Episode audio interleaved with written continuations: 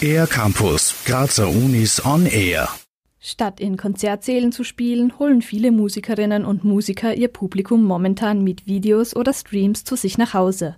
Normalerweise sind Musikschaffende aber den umgekehrten Weg gewohnt. Vom Übezimmer in den Konzertsaal. Dabei gibt es bestimmte Herausforderungen, weiß Matthias Frank vom Institut für elektronische Musik und Akustik an der Kunstuni Graz.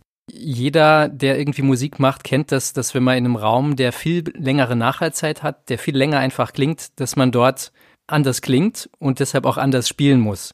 Also ich spiele zum Beispiel viel langsamer, wenn ich in solch einem Raum drin bin. Am Institut für elektronische Musik und Akustik spielt virtuelle Akustik, also zum Beispiel das Entwickeln von Soundsystemen für Kinos, eine große Rolle. Das Projekt Augmented Practice Room holt die Akustik von Konzertsälen ins Übezimmer. In dem Sinne ist es hier ein Augmented Reality System, das heißt, wir erweitern die vorhandene Akustik mit unserem virtuellen Raum. Und das funktioniert so, dass wir Räume vermessen, also wie wir die Geometrie auch vermessen, also wie groß ist der Raum, messen wir auch raumakustische Parameter. Das einfachste ist einfach die Nachhallzeit, also wie lang klingt der Nachhall. Mit diesen Daten hat Matthias Frank mit seinen Kolleginnen und Kollegen typische Musikräume wie einen kleinen Kammermusiksaal, einen Konzertsaal oder eine große Kathedrale akustisch nachgebaut. Beim Üben können diese virtuellen Räume dann über Kopfhörer oder Lautsprecher sozusagen dazugeschaltet werden.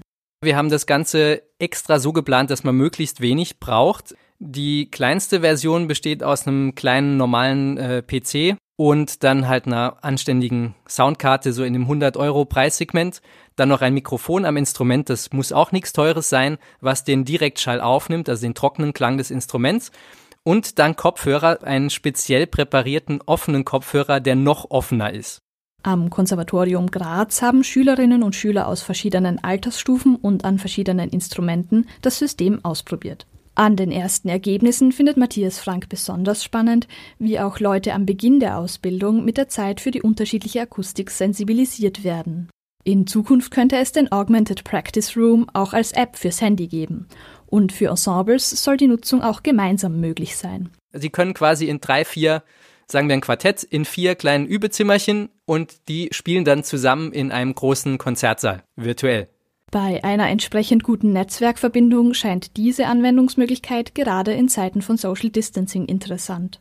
Für den R-Campus der Grazer Universitäten Johanna Trummer. Mehr über die Grazer Universitäten auf ercampus-graz.at